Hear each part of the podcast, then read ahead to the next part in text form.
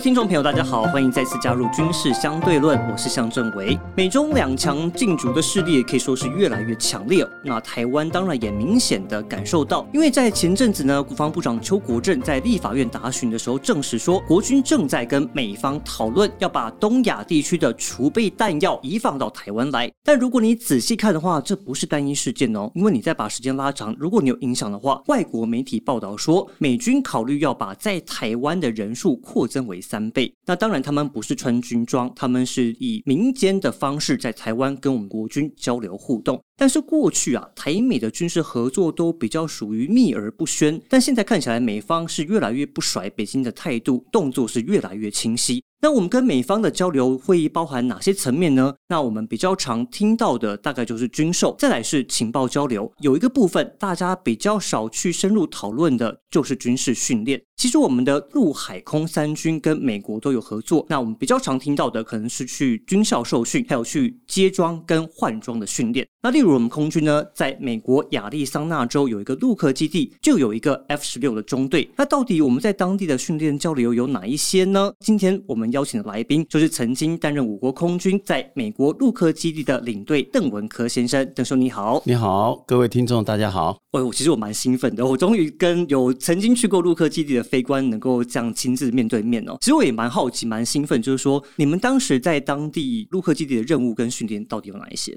我个人是任职在这个原本的 base 是在嘉义基地，嗯，从一九九二年布希政府他决定授予台湾一百五十。架军售的 F 十六战机。在一九九七年陆续交机的时候呢，我就奉命先前到美国去受这个有关的相关训练，前置训练，第一批。算是第一批里面，就是跟着他也有分了很多批，陆陆续续。那美方因为在中美断交了大概将近二十五年之后，嗯哼，从一九七四年以后，双方的空军就陆陆续续都已经没有了所有的这个所谓的正式的军事交流，不管是在训练上面，或者是在台湾的部分啊，你几乎都没有看到美军的直升机。当时我就正好在那个机缘之下，正任这个嘉义基地的飞行员。那我们也是经过这个国防部下令，然后到空军由空军来挑选各部队里面的这些符合资格的人员。那优先要先通过这个英文的测验。到了美国以后呢，还要这个进行所谓的这个语言的专业训练，因为你必须要跟美军的第一线的飞行员做实质上的飞行交流，必须要经由他们所安排的这个。训练阶段一步一步的达到他的要求以后，你才能够到下一个实质的这个飞行基地里面训练。这个阶段大概是呃，从语言训练开始，通过他的测验完以后嘞，那他有所谓的这个基本语言训练阶段，然后再来经由口试跟面试完以后，再到下个阶段。这个历时大概差不多是四到六个月，半年时间。对，然后转换到另外一个基地以后嘞，就是进行所谓的战机的基础训练，就是一步一步慢慢的来。那这个它。是背上一开始建立的这个平台，先从语言学校，就是在美国的德州拉克兰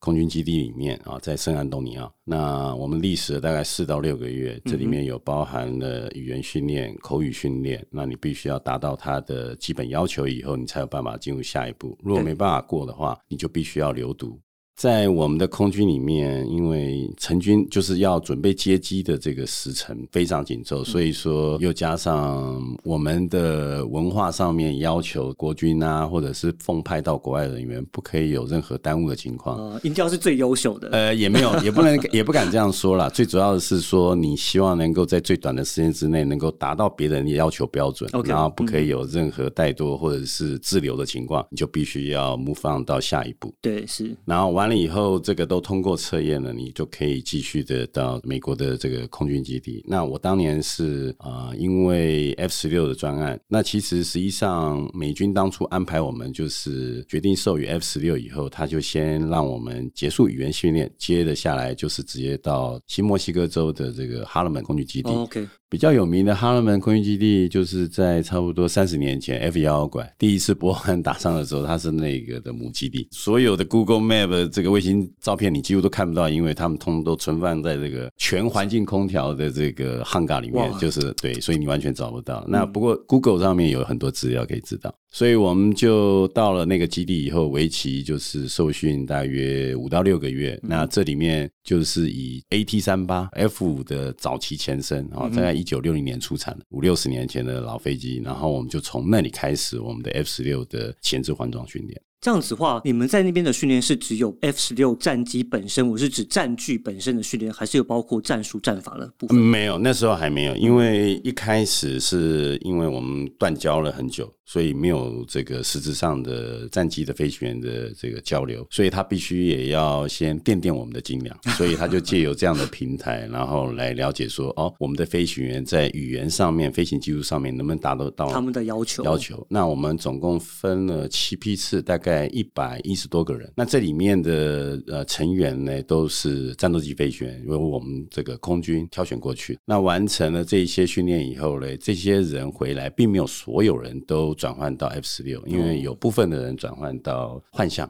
，OK，然后也有部分的人转换到 IDF。所以这个组成有一点就是，虽然说只有一百多个人，但是这些人就是未来的新一代战机的发源哦。原来就是在国外换装，然后借由知道说人家知道下一代战机是在做什么事，对对对对。然后同时能够在这样的一个训练环境之下，又能够借由语言的熟悉了解，然后去知道人家到底现阶段还有在打完波湾以后，我我们可以陆陆续续接收到哪些资讯。那你像你是身为领队，那领队跟我们一般的就是纯粹去受训飞行员的工作应该又不太一样。是对领队的工作是什么？因为我先把起头说我的呃 background 先稍微介绍一下。那完成了这个阶段初期的训练完以后，陆陆续续我们就是会回到国内，然后等候这个分批派遣。在赴美，就是如果说你是被指定为要准备换装 F 十六战机的，呃，对，就也就是外面所称的这个种子教官，但是它有分了两部分。种子教官是要必须在那边完成教官训练，这是第一部分。那有些人他只是完成训练完以后，因为时程的关系，还有一些在这个当初奉命这个授予的这个条件不太一样的情况之下，他们就会先回到国内，也就是完成 F 十六基础换装训练。OK，嗯哼，那我的部分的话，是一路从基础换装到这个教官训练完，然后再回来带我们所有 F 十六在国内换装的这些成员，所以就是大家耳熟能详的这个中职教官。嗯哼，那我在一九九八年的时候是担任第五批以后，然后去，因为我们都是小批数，每一个团队大概是六到八个人不等，蛮少的。对，然后最后完成了大概总共有三十八位的中职教官。另外再加了大概十几位，就是完成基础训练，后来在国内再另外借由我们再帮他完成的这个所谓的教官训练，F 十六教官训练。那总 total 数大概有四十多位，这就是我们一开始国内的这个 F 十六成军要换装前的这个教官师资群，就是从这样培养出来。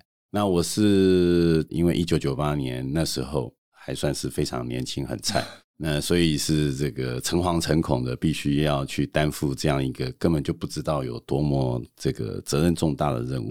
那我就是很小心翼翼的把自己从零小时，然后开始会飞这个飞机，到一百多小时开始要去带别人，当好像当教练一样。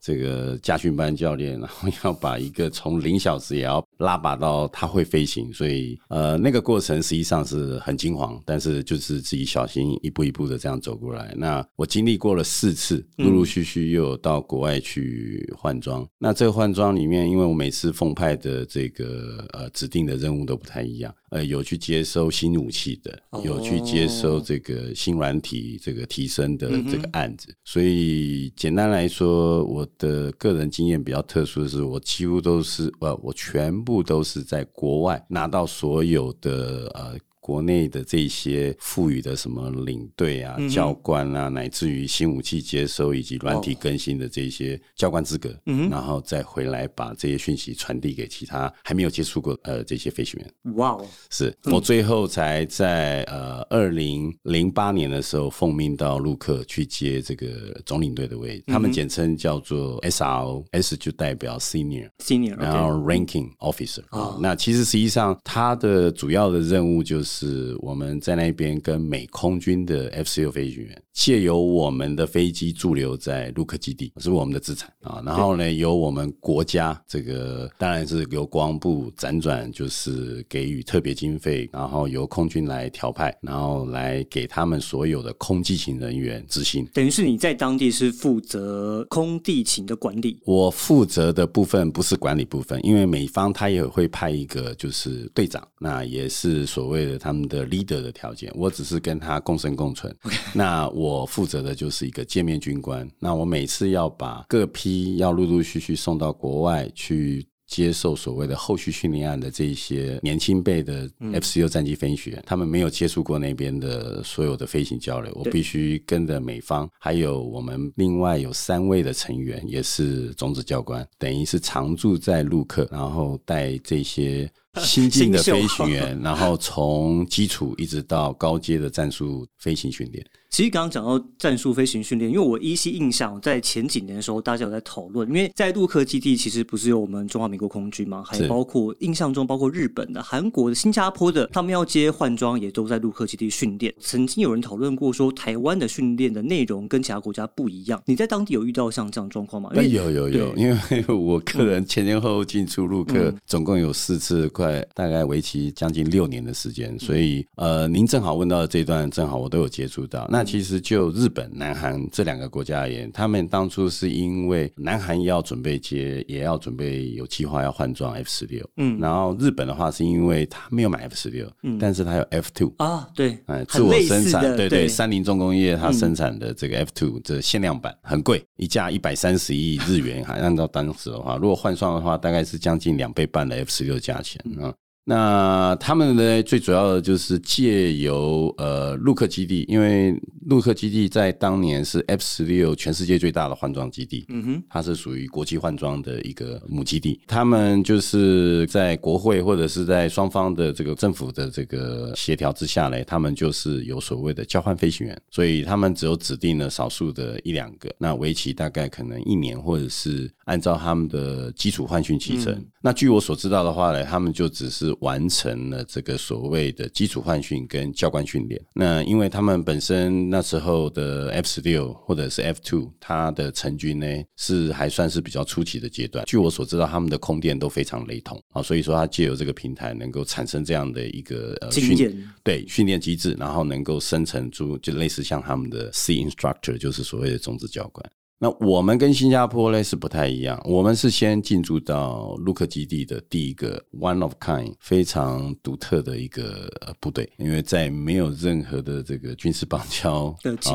况之下哈，然后我们是在签了合约以后，美军认可，然后呢，我们把所有 F 十六在后半段没有交机的情况之下，但是我们还要留了两架，就是专门在那边购改测试的飞机。那就这样子，我们就在那边从事了换装，然后一直到教官训练。那原本是为期大概将近四年的时间就结束，后来我们发觉，呃，国家认为又有这些飞行员一直不断的回馈给空军跟国防部，那陆陆续续的也有这个国防委员，就是这些政府的长官们，他们也有注意到这一块的所有的交流讯息，所以他们就决定跟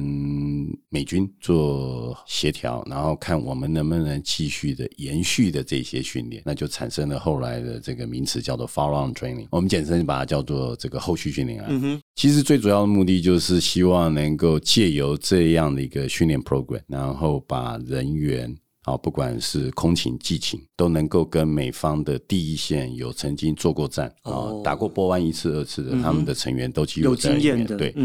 然后还有可以借由在陆克基地里面，你还可以跟其他的部队，我们同时都会互相扮演红蓝军，对方的红蓝军。OK，哎，就是只是很出奇的这个所谓的这个大兵力作战。其实这我蛮好奇的，所以所谓的这种红蓝军对抗，是指你们跟美军，还是你们跟美军混合，跟比如说跟新加坡的我们跟美军，因为一开始是我们先到陆克基地的，嗯，然后就是呃，也是借由这样的 program，然后才慢慢的深入到其他的各个中队。光是以下辖的陆克基地底下，他那时候当时有六到八个中队不等，然后还没有包含九十四联队啊，但是他们是共生共存在同一个基地里里面。面后来新加坡空军他们也是辗转的借由合约，然后才迁到陆克基地。嗯哼，可能也是受到美军的影响，就是说哦，有一个这样的一个 program，你们有没有兴趣？问他们愿不愿意迁过来。是这样啊，其实最主要的目的都是美空军都是借由这些外流的这些国外的这些训练计划，然后来帮忙他维持他的这个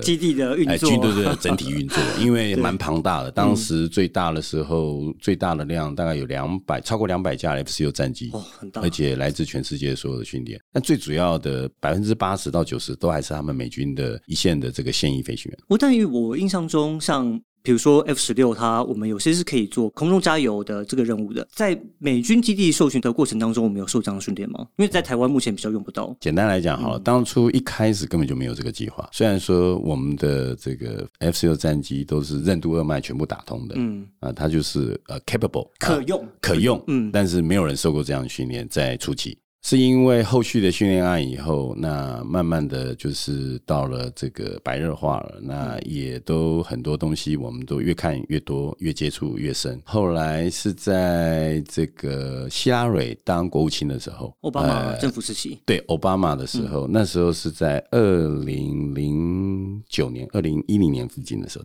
我正好是在那个阶段任总领队啊，然后突然就是他们认为说，我们愿意在做下一步更高阶战术训练的话，就必须要具备有这样的能力，才有办法去在空中滞留时间更久，更然后可以做更广泛，也就是他们所谓叫 full spectrum 的这个全场景的空战演练。所以呢，我就很不幸的就又是第一个，然后就去接受到了这样的一个训练。在当时啊，嗯，我当时还是训员，在二零呃零六年的时候去接受了这样的一个训练，沉潜了大概将近两年吧。后来因为不小心被拍了一张照，然后当时还有一个小故事，就是我们有军中的长官就跟外面的媒体说啊，我们也具备了空中加油能力，然后就 A I T 的人就拿了那张照片说是谁说的，因为美方不愿意承认。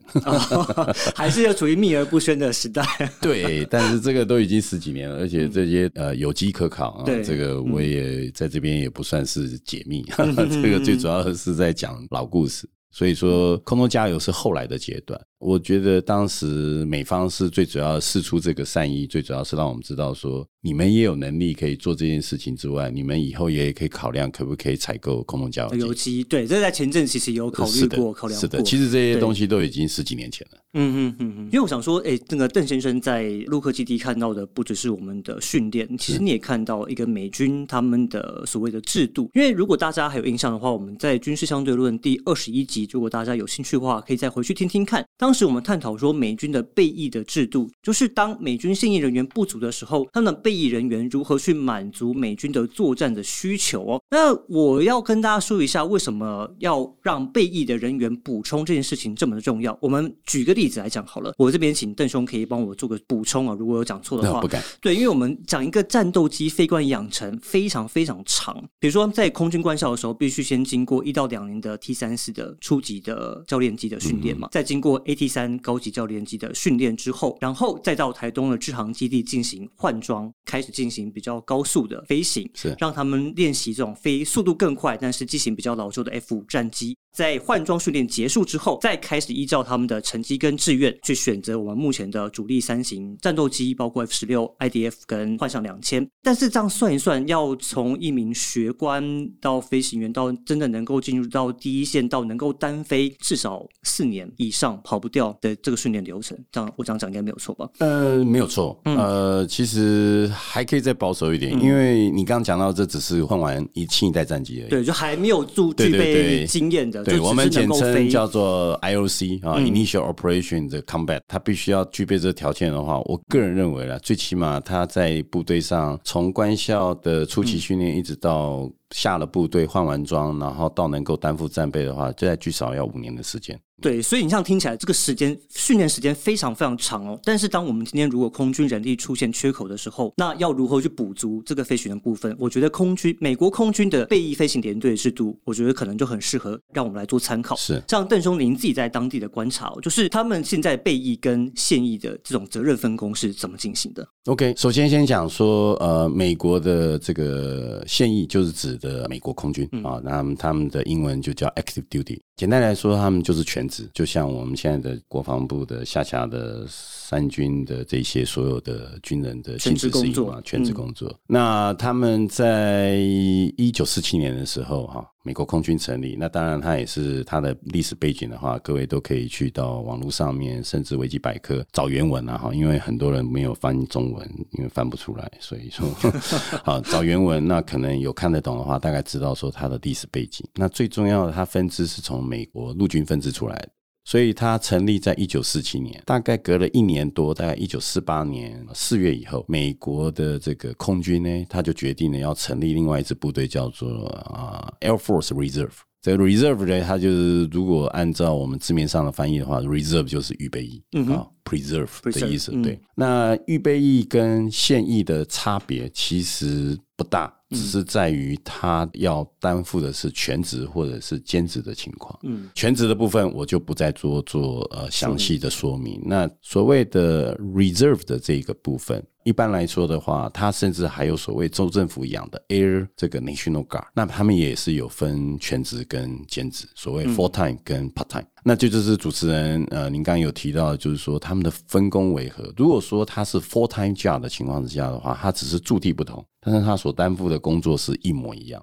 因为他可能是下辖在某一个空军里面，然后呢，他是负责教育，他是负责作战，他是负责这个空运等等等等，他各个属性不一样。所以它隶属的单位不一样之外，但是它的所有的工作性质跟美国空军现役几乎是雷同。就是说，现役我需要去打仗的话，备役也是需要去打仗。是的，而且备役它可以签约，就是说，如果我们具备这个条件，也可以去打仗的话，它也可以同时的被派遣前往战区去打仗。但它的资格跟训练是什么？跟现役没有没有差，而且他可以就是在陆克基地来说，他五十六连队它有共生共存的九四四连，九四四连队里面呢，他有这个所谓的全职役跟。兼职役，那 reserve 它比较具体的说法就是，它大概有七万名左右的空军的 reserve，这些人都属于 part time 的啊，就是所谓兼职。但他们是曾经已经从第一线退下来的，还是他们是跟第一线人同时训练？他们是一定的 background，一定是必须要从以前早期，他就是在现役。的情况之下，而且是他在他的各个专业里面，他已经在这个空军服役过，然后他就可以转任，或者是说他们现在又调整，就是说我可以从大学阶段，OK，我就可以去寻找这些空技勤，他对这个有兴趣。但是，一般就飞行员来说，因为太专业了，对，所以他必须要经历过一个全职的阶段，也就是所谓的 Air Force 阶段。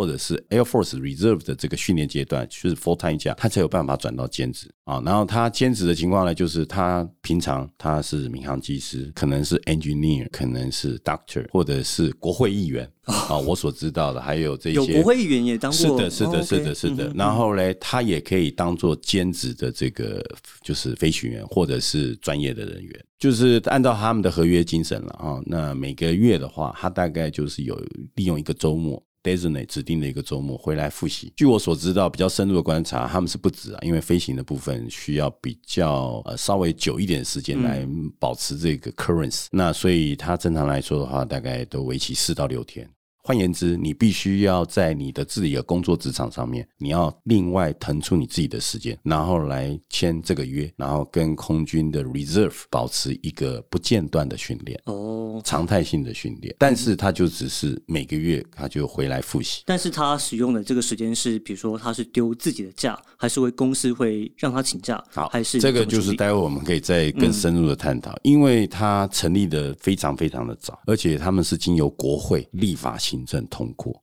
换言之，就是你必须要在依照我们的结构，我所的观察就是，我们行政院下辖有各个部会，嗯这里面有两大部会必须要把它打通，第一个是交通部，第二个是国防部。交通部哦，对，嗯。因为为什么呢？因为你交通部运输，如果说就以我的例子来说对，就必须要让交通部知道说，你下辖的民航局，你所管理的这个民航公司里面，嗯。如果说有些部分的人具有这样的资格，但是呢，你又让他能够利用他个人的休假，因为按照劳基法的规定，每年不低过一百一十六天的情况之下，他可以利用他这一百一十六天的休假里面，每个月自己去分配自己的休息时间，回到部队做常态训的持续训练。嗯哼，那这样的话，你就可以具备了所谓的 reserve 预备役的条件，但但是你必须要有一个法，你没有法，你就没有办法让这两个部会合作，完全合作无间。嗯。那我当初就是想要打通这个管道，然后去甚至跟这个军事的负责军事的这些立委，因为他们当初有到卢克参访，对。啊，我有这个荣幸跟机会嗯。接触到他们，那也一一的说服他们，甚至我还当时的国防部长也都来参访。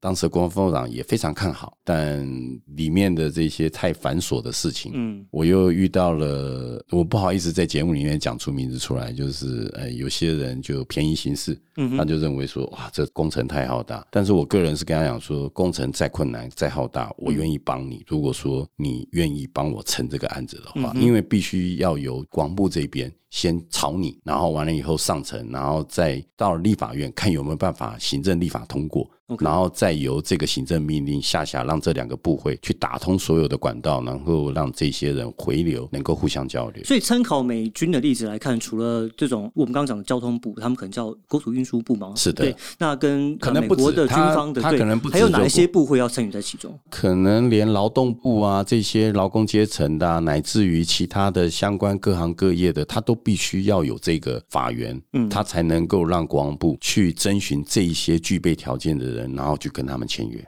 其实 reserve 这这这个东西不是只有我们在底下讲然后只想而已，嗯也不是国防部可以一厢情愿说可以就可以。我只是指依照美国的这个整体，它这么绵密的一个七十几年的这种发展宪印，嗯跟这个所谓的预备役，它如何共生共存，变成一个共同体的一个结构。然后我只是看到它最上缘，你必须要这个法源，他才有办法做这件事。对，我想再回到刚刚的部分，因为刚刚提到的所谓备役人员，我印象中他也分为所谓的全职是的役备役跟兼职的后备役 （traditional reserve）。是所以这两者的责任跟工作，还有甚至他们的薪资，OK，好，如果说就单纯的这个 reserve，他全职跟这个兼职的话，全职很单纯的，他就是负责跟现役的没有什么两样的工作情况之下，他必须去管理这些 part time 的所有的每个月的运作跟受训的所有情况。嗯，嗯所以在以空军而言，美空军而言，它有大概八万两千多名的实职的 Air Reserve，但是它下辖里面呢有七万左右的是 part time。OK，所以这一万两千名，他就分散在各个单位里面，嗯去负责管理这些七万名的 part time 的这些人的所有，哦他每个月必须要来轮流受训，或者是来支援飞训的所有条件。嗯，所以我简单总结一下您刚刚说法，就是说我们基本上美国空军就是分为两大块，一个是现役，一个是备役。那备役当中，一个分为全职，一个分为兼职。那全职去管理兼职。是那在现役人员，比如说不足人员不足的时候，刚好备役可以来补足这个缺口。呃，是的我，想他就是说，如果说一旦有这个战役，然后现役的通常都会受令都是第一个接受到命令的部队，但是他们同时也会借由就是说，因为 full time 的这个 reserve。他们也有呃具备这样的条件，他们也会征询他们的指挥单位，认为说你们有没有这个条件，也可以派往前往指定的战区，去跟着现役去同时执行这个工作执作。行工作。好，这边其实我觉得大家可能还有一个很好奇的部分哦，就是说已经从第一线退下来的这些人，他们还具备战力吗？就是他们有办法执行这些战斗任务吗？OK，呃，我们所谓的战力啦，哈，就是指实质上你这个 skill。个人的专业 professional。除了这个以外呢，不要忘了，刚刚主持人有提到，培养一个专业的飞行员，他必须要累积很多的时间。你不管是五年，乃至于他累积十年，乃甚至到二十年，他正式要退役的，这些所有的经验，跟他在军中的各个演训的经历。这些东西是没有办法切断掉的，意思就是说，你可以借由你保持这个你手上的技术，然后又加上这些所有的经验，你是可以不断的去分享，然后去回馈给军中这些后进，能够让他们了解。那你除了书面知道之外的话，你除非就是遇到当事人。然后，或者是我们今天在榕树下说书，哦，可以跟你闲聊之外，那你很难有那个机会，真的能够面对面的，大家借由电话或者是见面，大家经验传承，呃，经验传承，这个是很难能可贵。但是你没有这样的一个平台，因为人员退役以后，他就必须带入他自己个人的这个回忆里面去了啊。所以说，这样的一个就是没有办法在完全能够成立这个预备的情况，只要是现役的，他离开军中了，那就真的很抱歉。那有些讲的比较直接一点，长官会认为说：“哎，你时间到了，你可以继续留在军中啊，怎样怎样怎样。”每个人都有每个人生涯规划。当你去呈报告的时候，他就说：“哎，你这个国家培养你那么多啊，然后你这么叛逆，或者是背叛了这个国家。”哎，抱歉，我是个人，因为生涯规划，更何况上面是成金字塔，你没有一个人可以保证我一定升到将军。对对，更何况我对将军而言，我 prefer 我要保持我的专才。嗯，每个人的意念跟信仰不同。那我希望能够保持专才，能够继续回馈给军中，或者是回馈这些后进，能够让他们知道说，我们当年或者是现阶段而言，我们的所有这些武器航电可以怎样再极致化，我们都可以讨论。嗯，但是借由我们这些有受过训的人，有去接触过的人，你可以很快的就能够衔衔接上，不是更好吗？而且可以花小钱做大事。像您现在在飞长荣的飞机吗？呃，是波音七七七。那如果我们现在国家具备这样的制度，那有一天需要征召你回来的时候，你会愿意回来吗？如果有真有这个法源制度，然后又有相关的规定，我也符合，我非常愿意，因为我觉得这是一个难能可贵的机会。而且就像你会了一样东西，你想要把它忘记、把它抛却掉，真的说真的，实质上是因为退役了，那必须得被迫离开。但是心里面心心念念的还是一样，不是说民航的这个飞行就我完完全全看不起。而是我希望能够在飞行线上面，那可以是民航，也可以是战斗机飞行。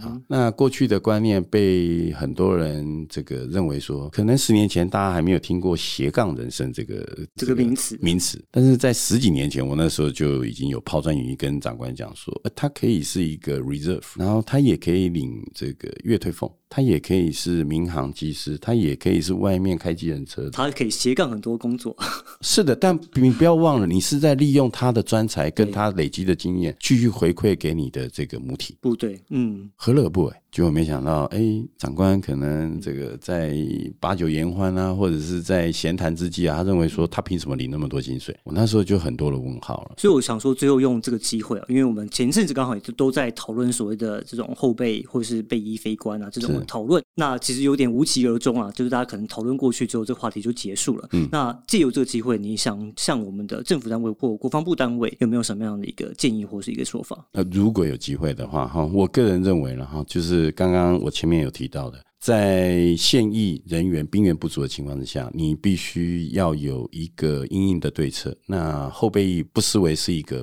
不错的选项。兵役从四个月延长到一个月，大家都当过兵都知道。那实际上你可能都已经受完训了，诶，真的好像可以打仗了，大概他也要退役了。像这么根本专业的东西呢，那更不可能一年就可以完成啊。所以说，如果可以借由行政院下辖的这些部会，请立法的相关这个呃委员们能够立法成立一个法，然后由法院依据授权给行政院下辖的几个部门，甚至劳动部可能也会涉猎到里面，能够让他们大家共同利用这个人员。资源共享这概念不就是 EMBA？大家要去想办法，这个互相的在社会各个层面，甚至乃至于到国防科技等等，都可以做到这样的一个考量。那你就可以借由成立这个预备役，虽然我们国家不大，但是有预备役的成立，不管是空军、陆军、海军都可以，甚至于乃至于政战。为什么？因为他们一定有一些专业的人员。那因为被迫了，时间到了，他必须退役。原因很简单，没有一个长官可以保证他一定升将军。而且升将军，你才有办法往上走。但问题是，升了将军位置就这么少。对，位置就这么少而且升了将军以后，他不一定会去专职那个东西，你反而就是要让他在那个阶层里面，他就是算是在基层。然后呢，去可以把他过去曾经做过的那些专业的东西继续的分享，同时也可以把这些人持续的借由这样的一个平台，能够提升他的所谓的在概念上，他的这些理念上，也可以赋予他不同的权责，然后呢，他也可以产生无形的战力。其实我们现在在讨论到我们国军缺人缺兵的情况下，其实像邓文科先生在美国看到经验带回来到台湾来，其实我们有很多可以再次反复思考跟检讨的地方。是，今天也非常谢谢邓文科先生来上我们的节目。那希望在听到这个节目的，不管是我们的一般民众或者是国防部的人员，希望你们对这个事情呢，也可以再有重新的一番审视、跟了解、跟探讨。非常谢谢，感谢邓兄今天来给我们精彩的分享。谢谢。那大家如果有任何疑问的话呢，也欢迎来到我们的掏心工作室的粉砖，或是我个人的脸书。向正维的这个脸书呢，来留言留下您对这一集的想法或是各种意见。非常谢谢您的收听，我是向正维，我们下次再见，拜拜。